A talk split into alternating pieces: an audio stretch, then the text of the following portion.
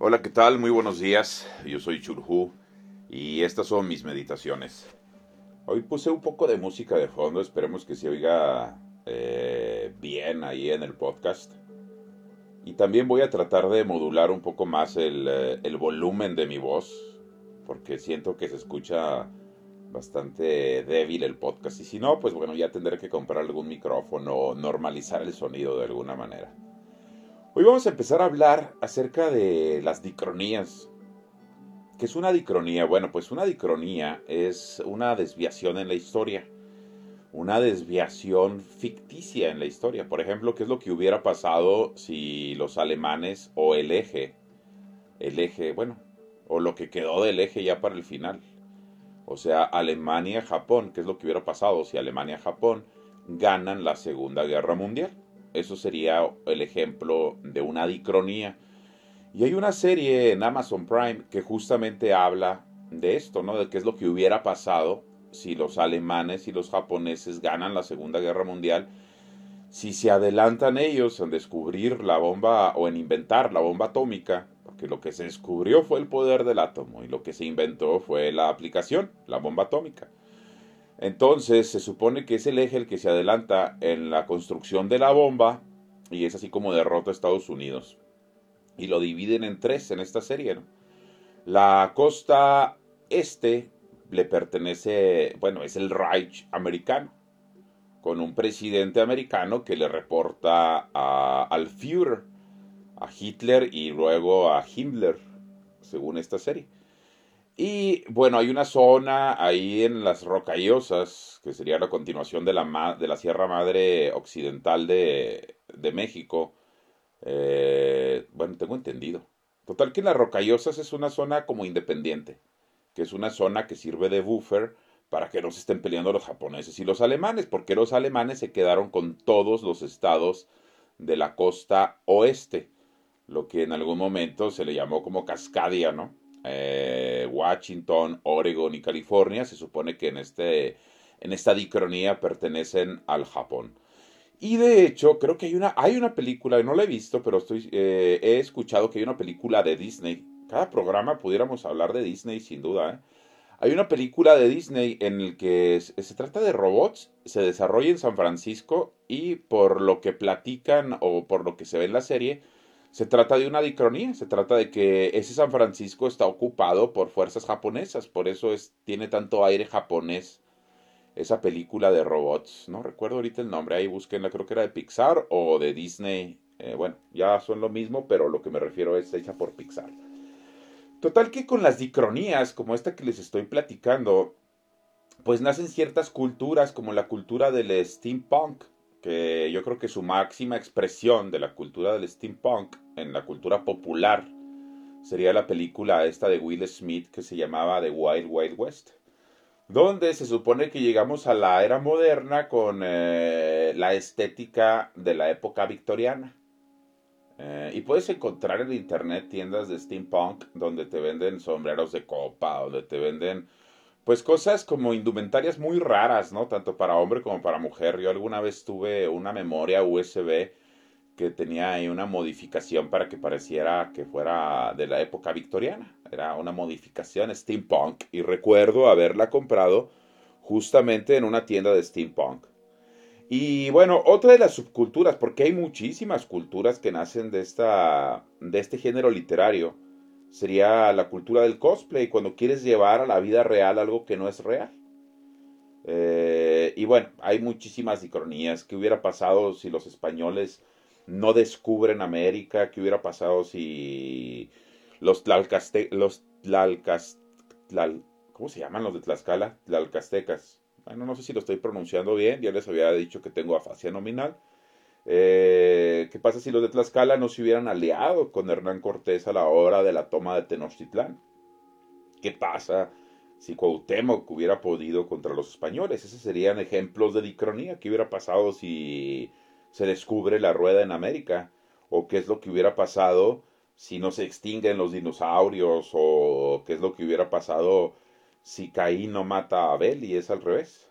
Eh, hay quien piensa que esto de Caín y Abel tiene mucho que ver con, con el Homo sapiens y los neandertales, que en realidad es una parábola de cómo el Homo sapiens acabó con los otros homínidos que había sobre la Tierra, pues para hacerse con el único control, ¿no? De, pues del planeta. Eso está interesante, es una teoría, ahí la voy a dejar, ahí averígüele. Y bueno, esto, esto que les estaba platicando de las dicronías, del steampunk, del cosplay, se dan, son, son fenómenos que se dan especialmente en Japón ¿Y por qué se dan especialmente en Japón? Bueno, porque es una sociedad profundamente solitaria. Es llevar la soledad al extremo más grande, ¿no? Al extremo más lejano que lo puede llevar el ser humano, probablemente. A mi modo de ver. Obviamente este no es un estudio sociológico exhausto ni nada. Simplemente es una, una opinión de una persona que tuvo la suerte de darle cuatro vueltas al mundo. Total que, ¿cuáles son mis argumentos para decir que en Japón lo que sucede es un asunto de soledad profunda? Bueno, pues mis argumentos son básicamente las dos caras que tiene todo japonés, ¿no? Eh, el japonés, y es, es, conocido su formalidad, de hecho tienen dos, dos japoneses diferentes, tienen dos, dos idiomas japoneses diferentes, un idioma informal y un idioma formal. Tú te puedes tardar cuando te mudas al Japón en aprender el idioma informal a lo mejor tres años, pero pues incluso después de 20 años hay gente que sigue perfeccionando el idioma formal. Es un pues es un país que siempre ha estado eh, pues muy enfocado a las normas, ¿no? Y eso siempre ha hecho que se divide en dos. Siempre platican los extranjeros que han tenido la oportunidad de vivir en Japón, de convivir más tiempo con los japoneses, que nunca realmente logras hacer una amistad con un japonés, que nunca te dejan de considerar como un gaijin. Este, y bueno, eso les ha dado una cohesión enorme. Hay que recordar que Japón, junto con Egipto, son los dos países soberanos más antiguos del mundo, que conservan relativamente sus mismas fronteras. Entonces imagínense la cohesión cultural que hay dentro de Japón. A pesar de que dentro de Japón también hay sus diferencias entre las cuatro islas principales y mucho más si nos vamos al sur, en Iwo Jima, por la zona de Iwo Jima donde todavía los japoneses tienen, digo, los americanos tienen bases militares y los japoneses de esa parte quieren que se vayan, pero el gobierno central japonés no puede hacer nada. Entonces por ahí hay una pequeña fractura en las islas del sur de Japón. Eh, pero lo que les estaba yo platicando es acerca de esa cohesión que hay, ¿no? Cómo, cómo Japón se ha cerrado en sí mismo a través de la formalidad y ha tenido cada japonés que desarrollar dos caras. Entonces es muy común que tú tengas una afición, por ejemplo, pudiera ser por la salsa, pudiera ser por el idioma español, pudiera ser por el cosplay, pudiera ser por el steampunk o por cualquier otra afición, pero que nunca la expreses en público. O sea, que en tu vida de godines japonés oficial nunca dejes ver esa parte de ti, pero que tú en la noche de manera privada con un seudónimo te metas a internet y te vayas a admirar a una de estas que les llaman las lolitas rockeras, ¿no? Que son niñas que tienen sus bandas de rock and roll y que las niñas tienen 14 años y que por alguna razón que escapa a mi imaginación cultural, porque hay que entender que eso simplemente es una, eso me parece a mí que es una imposición cultural. Este, ahí hay muchos adultos que se recrean viendo cantar en ropa relativamente sexualizada a niñas de 14 años y la sociedad lo acepta siempre y cuando no cometan ningún ilícito. Lo cual siento yo que en sí ya es un ilícito, pero les digo, eso es parte de mi, de mi limitación cultural. De mi limitación de no entender la cultura y la soledad japonesas que los hace llegar a esos extremos. Eh, bueno, hay que también tener en cuenta que para ellos el emperador es el mismo Dios, es el hijo del sol, eh, y, no hay que discutírsele. Y esto les ha traído muchísimos problemas porque al considerar a alguien como el emperador, el propio Dios, los hace muy peligrosos en una guerra. Hay muchos testimonios que hablan de que Japón nunca se hubiera rendido hasta que el emperador no hubiera muerto. Sea que se pudo haber mandado otras dos bombas atómicas y de hecho estaban planeados para mandarse más. Estaban pensando en estarle mandando una sí, un día sí y un día no, un día sí y un día no, hasta que capitulara Japón. Y muchos de los militares, incluso cuando el emperador salió, y creo que era la primera vez que salía por radio o por televisión a, a decir, pues nos rendimos, creo que fue por, por radio. Eh, y era la primera vez que se escuchaba la voz del emperador y fue cuando todo el pueblo se alineó y dijo, bueno, nos rendimos. Y vamos a tener una nueva constitución. Y el pueblo japonés, bueno, tenemos una nueva constitución. Y vamos a tener una vocación pacifista. Bueno, vamos a tener una vocación pacifista. Todo por obediencia y sumisión. Nada de esto por convicción. Claro, han pasado ya varias generaciones desde 1945 y el japonés de hoy no es el mismo japonés belicoso de 1945. Ahora son más del tipo soft. Son unos suavecitos, ¿no? Esto me recuerda una vez que me estaba peleando con los italianos porque pelaban sus manzanas. Y yo les decía que cómo podían haber, de que después de que descienden de los etruscos, de los romanos, del imperio romano, ahora los limita la cáscara de una manzana, que por cierto en italiano se dice mela. Este, y más o menos así con Japón. Ahora se ocultan para comer, se ocultan para sus aficiones. Ahora son una sociedad muy tímida y eso, esa doble cara, creo que es el fruto. Eh, esa doble cara, creo que tiene su fruto en la profunda soledad que bueno, los tiene al borde del suicidio, al borde de la soledad. Hay por ahí un documental que habla de los japoneses que simplemente mueren solos en una casa y los encuentran pues a veces días después, a veces meses después, por la falta de contacto que hay entre los seres humanos en esa isla. De hecho, también en Japón se da que no tenemos la tasa eh, mínima de repoblación. Se supone que cada mujer, para que un país no pierda su descendencia, debe de tener 2.3 hijos.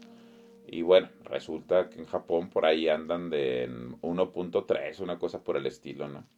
Algo interesante, además muy cerrados a la, a la inmigración, aunque, aunque a últimos tiempos han estado aceptando mucho peruano, porque hay este, ascendencia peruana, y algunos sudamericanos. De hecho, Curiosamente yo llegué a Japón sentado.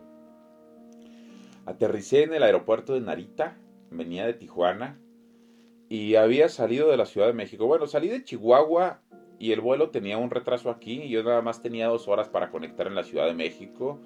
Voy con el retraso de aquí corriendo en la Ciudad de México, eh, literal como caballo desbocado. Llegamos a la puerta del avión pudimos entrar y nos tuvieron ahí sentados como unas dos horas. Y luego ahí teníamos la suerte de ir en primera clase todo porque pagaba las tarjetas de viajero frecuente. Y de ahí salimos a Tijuana. En Tijuana te llenan el avión de combustible y ahora sí agarras la ruta del Pacífico para llegar al aeropuerto de Narita, que es el aeropuerto que sirve a la ciudad de Tokio. En vuelos internacionales pero resulta que no sé qué pasó en Tijuana, que nos estuvimos toda la noche. Y yo tuve un genial plan para irme todo el camino dormido. En cuando aterrizamos en Tijuana, yo puse mi asiento de modo cama, lo cambié a modo asiento, para no dormirme en la parada y disfrutar de mi sueño en el transcurso de que iba por el Pacífico. Porque además han de saber que a mí no me gusta mucho volar. De hecho, me pone bastante nervioso volar. Eh, entonces prefiero ir dormido, especialmente cuando vamos por encima del océano. No sé por qué, o sea, si te mueres, te mueres igual, pero a mí me preocupa que se estrelle en el océano. No tengo ni idea. Eh, total que el avión estuvo repostando combustible toda la noche o esperando alguna refacción o no sé si el piloto le faltaban horas de descanso para poder cubrir ese itinerario. Yo no sé qué habrá pasado, pero pasamos toda la noche en Tijuana, yo dormido, sentado, y cuando por fin despegamos en la mañana, pues ya no tenía sueño, y a pesar de que me fui acostado, pues no me pude dormir en el avión. Llegando a Narita, eh, pues los japoneses exageradamente amables, muy, muy buenas personas, muy lindos, muy amables, siempre para todo te preguntan en qué te puedes ayudar. le mueven ahí un poquito al inglés, se batalla un poquito con el idioma, pero lo compensa la amabilidad de los japoneses.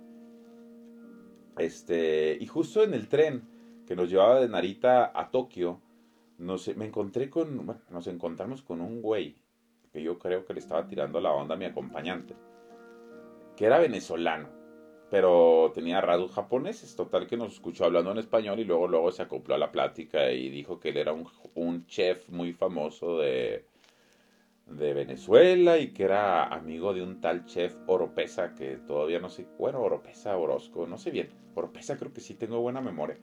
Ya después me explicó mi compañera que, bueno, que era un chef muy famoso en México y que no sé qué.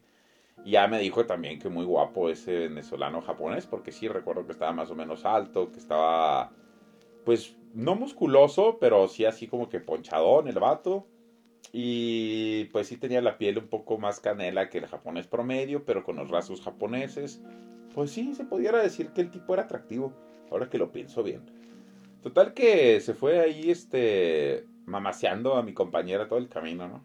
No sé si en ese momento debí de haberme sentido ofendido no, pero no me sentí. Eh, y bueno, ¿por qué le estaba platicando? Ah, sí, claro, les quería platicar de cómo fui tan tonto como para ir a Japón en primera clase y no aprovecharlo.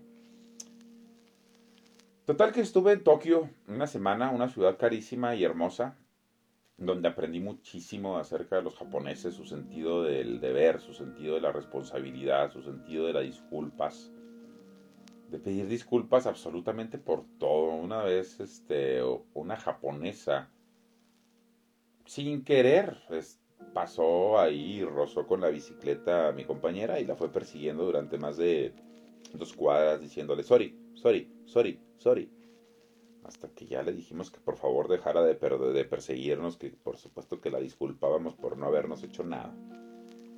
Otra vez recuerdo estar en una junta, en un equipo multi... Me estaban transfiriendo un, un proyecto de la electrónica de un estéreo que estaba ayudando a rediseñar para bajar los costos.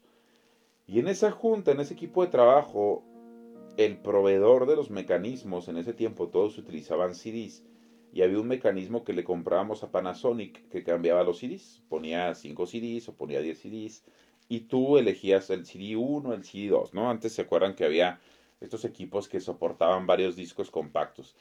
Pues en ese momento estábamos haciendo un cambio de proveedor y estábamos hablando ahí con el equipo japonés y en la junta yo escucho que escucho mucho una palabra rubiosan, rubiosan, rubiosan, rubiosan y yo pues no entendía nada, según yo estaba más o menos enterado de la plática y más o menos según yo estaba entendiendo todo el ritmo de la conversación. Había gente de México, había gente de Michigan, había gente de la casa de software en la India y había gente del departamento de diseño mecánico en Tokio. Y yo escuchaba mucho, Rubiosan, Rubiosan, Rubiosan. Y yo decía, pues qué onda. Y volteo a ver a la persona que me está transmitiendo, que me está traspasando el proyecto este y volteo y le digo, oye, ¿qué onda? ¿Qué me quiere decir esto? No entiendo esa palabra. Y se la pongo ahí por el chat interno de la empresa. Dime qué quiere decir. Y voltea y me hace una reverencia y me dice, Rubio San. Rubio San. Ah, fue cuando me di cuenta que yo era Rubio San. Yo era Rubio San. Y bueno, me gustó mucho que me llamaran Rubiosan durante esa época de mi vida. Después de estar en Tokio fuimos a un lugar donde es el origen de las triadas, bueno, no de las triadas, porque las triadas es la, la mafia china. Es el origen de la yakuza y es el origen de las geichas. Y de hecho fue la ciudad imperial japonesa durante la mayor parte de la historia de Japón. Estoy hablando de Kioto. A Kioto llegas en el tren bala y bueno, pues es una ciudad imperial llena de parques increíbles, de épocas que tú no puedes creer que todavía se conserven en ese estado. El casco histórico es un lugar hermoso con casitas de madera y con las geiches saliendo de una casa del té a otra. Y te puedes medio asomar y las puedes medio ver, pero ellas siempre están en esta cultura de la discreción. ¿Y por qué estoy hablando de las geichas? Porque las geichas, digamos que es una forma muy sofisticada de prostitución y de sexualización femenina, pero visto desde otro, desde otro ángulo cultural, como les platicaba ahorita que lo de las lolitas estas de 14 años, que a los señores japoneses las vuelven locos, y que además es perfectamente aceptable que si la señorita esta, o la niña, perdón, porque es, bueno, sí, no sé si, bueno, la puberta esta, está en un centro comercial dando autógrafos, pues es normal que se le llene ahí de 50 personas de mi edad, pues lo veo absolutamente reprobable y nauseabundo. Pero regresamos, es algo que es totalmente cultural. Seguramente ellos encuentren reprobable y nauseabundo los intercambios eh, de pareja que se dan o que se daban en el pueblo Rarámuri. Y se da porque pues ahí tú llegas a la casa de tu compadre y si tu compadre te ofrece hospitalidad, pues eso incluye agua, pinole y la esposa. Y eso tal vez ellos lo... y sin, sin el consentimiento de la esposa y creo que además solapado por la ley de usos y costumbres. Bueno, no lo sé, total que también eso está mal, ¿no? Pero lo vemos un poco mejor porque está más cerca de nosotros. Es algo que decía... Bueno, ya hablaremos de Foucault. De hecho íbamos a hablar hoy de París y de Foucault. Pero no sé por qué terminamos hablando de las geichas. Entonces les decía que las geichas son una especie de prostitutas de alto estándar que cumplen un papel muy importante dentro de la sociedad japonesa. Ellas están para entretener a los empresarios y a los yakuzas. Y son mujeres con un alto estándar de plática. Que también ese es otro, otro de los objetivos de este podcast. Tengo un montón de amigas que buscan hombres e inteligentes y hablan de querer tener pláticas interesantes y luego platicas con ellas y no es tan interesante. Entonces otra parte es para que tengan una plática interesante esas mujeres que les gustan los hombres inteligentes. Total que por alguna razón, a lo mejor por esto de que la mujer está muy relegada a su casa, pues la mujer japonesa, la esposa japonesa no tiene mucho mundo, ¿no? entonces a lo mejor no tiene mucho tema de conversación. Y por eso se considera hasta un honor que tu esposo tenga la solvencia para pagar la compañía de una geisha.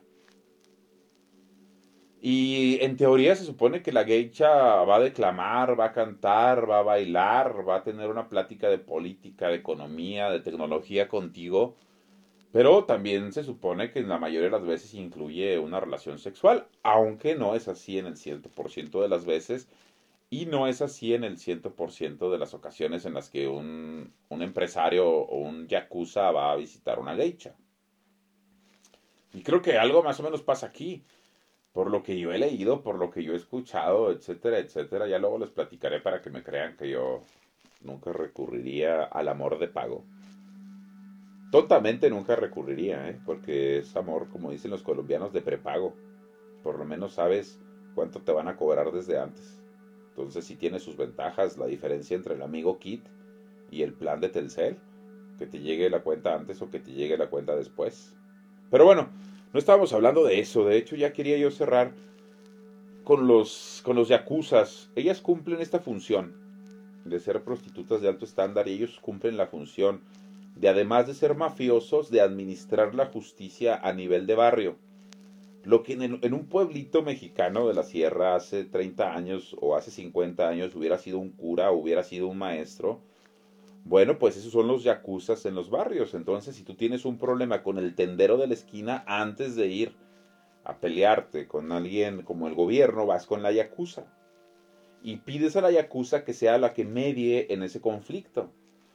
¿Por qué? Bueno, porque ellos entendieron y me parece una manera muy inteligente y creo que en algún tiempo la mafia mexicana se comportó como la yakuza y todo se empezó a ir al carajo cuando dejaron de hacerlo.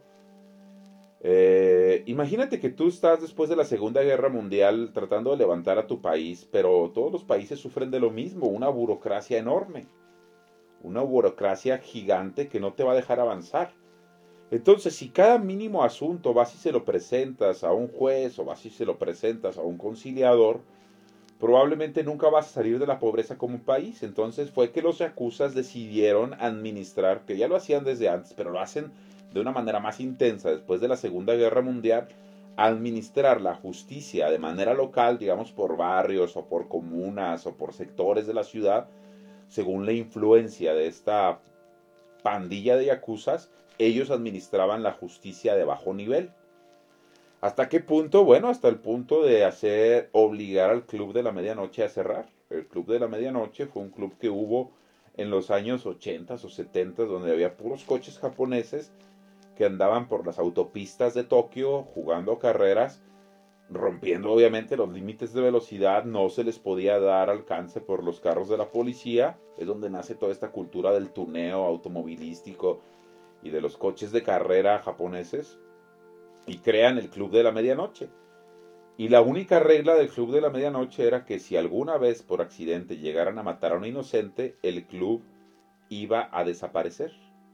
Y efectivamente, llegado el momento en el que mataron a una sola persona, el club desapareció y fueron los yakuzas los que se encargaron de hacer válida esta promesa. Interesante cómo funciona la sociedad japonesa a la hora de tener desahogos de la presión, ¿no? la presión que la sociedad nos va imponiendo y, cómo nosotros tenemos que irnos recuperando. Interesante. Bueno, hablamos de las dicronías, hablamos del steampunk, del cosplay y sus derivados, hablamos de las sociedades que son tan aparentes, hablamos de cómo es un gaijin en Japón, de cómo son extremadamente apegados a la voluntad del emperador y si el emperador mañana les dice nos vamos a la Segunda Guerra Mundial, porque en realidad está en pausa, ellos continúan con la Segunda Guerra Mundial. Con la Segunda, no me equivoqué. Hablamos de cómo es la cultura japonesa, cómo asumen la sexualidad de una manera diferente, con diferentes perspectivas, ¿no? Desde el punto de vista de las geishas, de las lolitas, de los yakuzas, de los empresarios, de las amas de casa. Y por último les voy a dejar un par de canciones, les voy a dejar una canción de los Beatles, ¿Por qué? Porque aparece en un libro que se llama Tokyo Blues, de un autor que se llama Murakami. Y ese autor, además de que muchos dicen que se le ha negado el Nobel durante mucho tiempo, creo que es un buen autor, tiene una, posa, una prosa muy bonita. Yo les recomiendo que se lean las aventuras del chico sin color y les recomiendo especialmente que se lean Tokyo Blues.